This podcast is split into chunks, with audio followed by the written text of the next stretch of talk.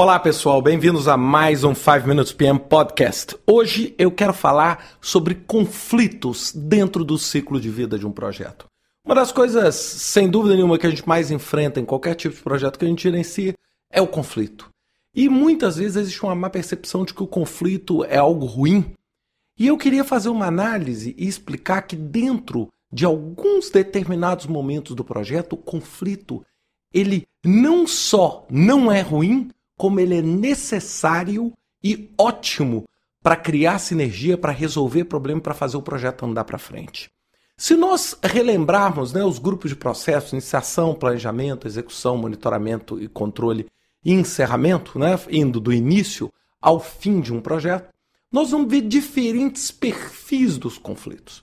Um projeto mal gerenciado, normalmente, ele tem um baixo nível de conflito nas fases iniciais, como iniciação e planejamento, e um conflito excessivo, principalmente durante a fase final da execução, a fase de monitoramento e até mesmo a fase de encerramento. E por que, que isso ocorre? Exatamente por quê? Porque aquela apatia inicial que nós temos na fase de iniciação e na fase de planejamento, ela se reverte em um conflito altamente destrutivo na busca pelo culpado durante a fase de execução, e na fase de monitoramento e controle.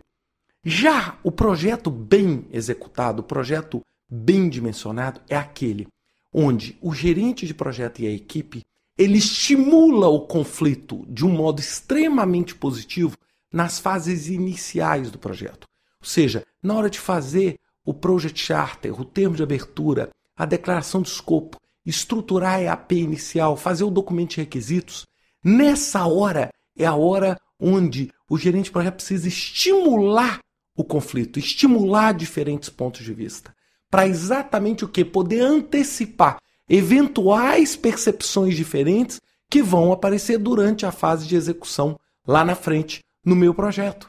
E com isso eu consigo não só criar uma união da equipe em torno de uma meta comum, como também entender os diferentes pontos de vista, tentar abordar tentar discutir. É igual uma casa. Se você tem uma dúvida sobre um determinado cômodo na construção da sua casa, enquanto você está no projeto, você tem um problema.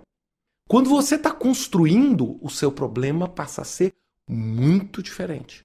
O seu problema atinge uma outra proporção, uma proporção muito maior, muito mais crítica e muito mais séria.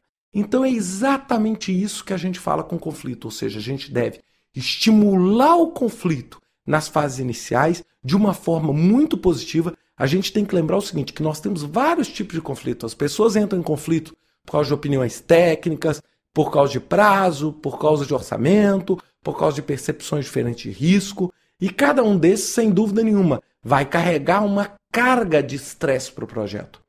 E se você consegue administrar bem, separando as pessoas do problema, discutindo esse conflito, colocando esse conflito na mesa né? Existe uma percepção muito errada. Todo mundo acha que assim, não, poxa, está tendo um conflito aqui numa determinada reunião. Isso não podia acontecer. O time está começando o projeto desunido. Nada disso. Esse conflito nas fases iniciais são conflitos extremamente positivos, porque eles reforçam o projeto. Depois que você resolve um, um conflito, você clarifica as metas, você tem uma chance muito maior de alcançar o sucesso na execução. Quando você esconde isso debaixo do tapete, sem dúvida nenhuma, na hora que o problema acontecer, isso vai voltar e vai aparecer de uma forma podre, muitas vezes sórdida, buscando um culpado, etc. É muito mais fácil durante a execução eu tentar achar quem é o culpado para punir do que eu tentar colaborar e discutir com as pessoas no sentido de produzir algo interessante quando eu ainda tenho tempo. Então lembre-se sempre, dentro do ciclo de vida do projeto, as fases iniciais são ótimas para você criar o conflito, um conflito positivo, um conflito focado no projeto.